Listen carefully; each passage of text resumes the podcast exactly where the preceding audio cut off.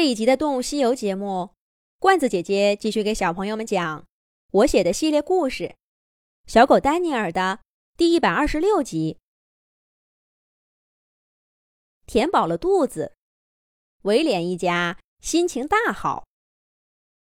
刚一回到栖息的山谷中间，威廉就跟妹妹苏珊一起滚进雪地里，打起滚来。苏珊个子小。又瘦，不一会儿就被威廉按在雪地上。可苏珊自有办法摆脱困境。只见他一动不动的躺在雪地上，这反倒让威廉有些担心，探头下去看他。可苏珊却冷不丁站起来，往前一挺身体，差点把威廉给撞个跟头。诡计得逞的苏珊笑着跑开，威廉在他后面又喊又追。约瑟叔叔也卸下那副严肃的表情，跟怀特叔叔站在一块儿。他们到底是有了些年纪的狗，不像威廉兄妹那么疯。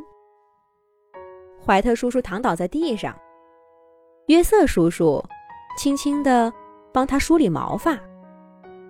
过了一会儿，又改成约瑟帮怀特梳理。威廉告诉丹尼尔，怀特叔叔是他爸爸的亲弟弟，约瑟叔叔呢是怀特叔叔的好朋友，就像威廉跟丹尼尔一样。年轻的怀特叔叔出去玩，认识了约瑟叔叔，成为好朋友。就带约瑟叔叔回了家，成了一家人。不过，那都是很久以前的事儿了。那个时候，威廉他们兄妹三个还没出生呢。怀特和约瑟的这份友谊一直持续了好多年。威廉他们看两位叔叔一样亲近，可是为什么刚刚吃肉的时候，约瑟叔叔？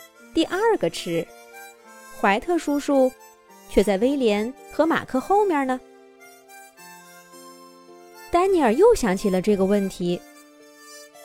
威廉的家里有太多让他不解的地方：吃饭、睡觉、彼此的关系。丹尼尔几次想问威廉，却不知道该从何开口。而且威廉一回到家里。就撒欢似的，跟这个玩，跟那个闹，倒是有些冷落了丹尼尔。丹尼尔，到这儿来，别一个人傻站着。怀特叔叔看到孤零零的丹尼尔，笑着招呼他。约瑟叔叔也难得露出笑脸，看得出他们很疼威廉。也爱屋及乌的，把这份疼爱给了丹尼尔。要不要问问两位叔叔，这些事儿都是什么缘故？还是算了吧。丹尼尔总觉得有些问题会让怀特叔叔觉得尴尬，还是找机会去问威廉好了。丹尼尔，想什么呢？怀特叔叔又发出召唤，丹尼尔答应一声，飞跑了过去。威廉和苏珊兄妹也玩够了雪地追逐，一前一后赶过来，依偎在怀特和约瑟的身边。不对，似乎还忘了两个人。对了，是查理和马克。还记得？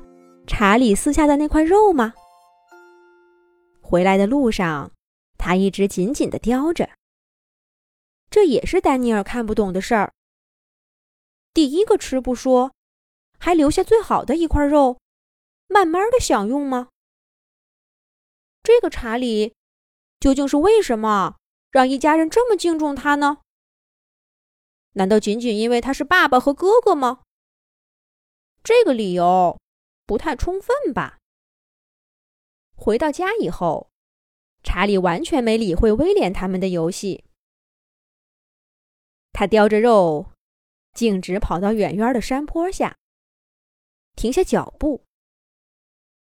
马克一直跟在他身后，看爸爸停下来，马克小跑着凑过去，用脑袋轻轻拱了拱爸爸的身体。查理放下那块肉，扭回头，亲了亲马克的额头。只有在这会儿，他才像个温柔的爸爸。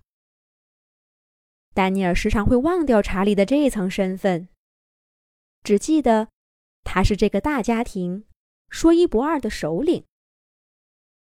父子俩亲密的蹭了一会儿毛发，马克贴着查理的耳边说了句什么，查理摇摇头。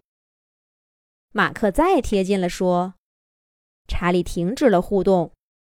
叼起肉，继续往前跑。还特意回过头，看到马克乖乖的站在原地。查理呢，做了个回去吧的身体动作，才踏踏实实的再往前跑。他绕过一棵树，在树后的小土坡下停住脚步，轻轻的放下那块肉，在眼前的雪堆上。扒了几下，雪花噗噗噗掉落。原来是落叶被雪给盖住了。查理又把树叶都拱开，一个不起眼的洞口出现在土坡的下方。这个洞穴可真隐蔽，要不是亲眼看见，丹尼尔根本想不到这个土坡底下还另有玄机。不过，查理并没在这儿多做停留。他回过头，叼起肉，钻进了洞穴里。这个洞穴里有什么呢？为什么查理要撇开大家，一个人进去呢？下一集讲。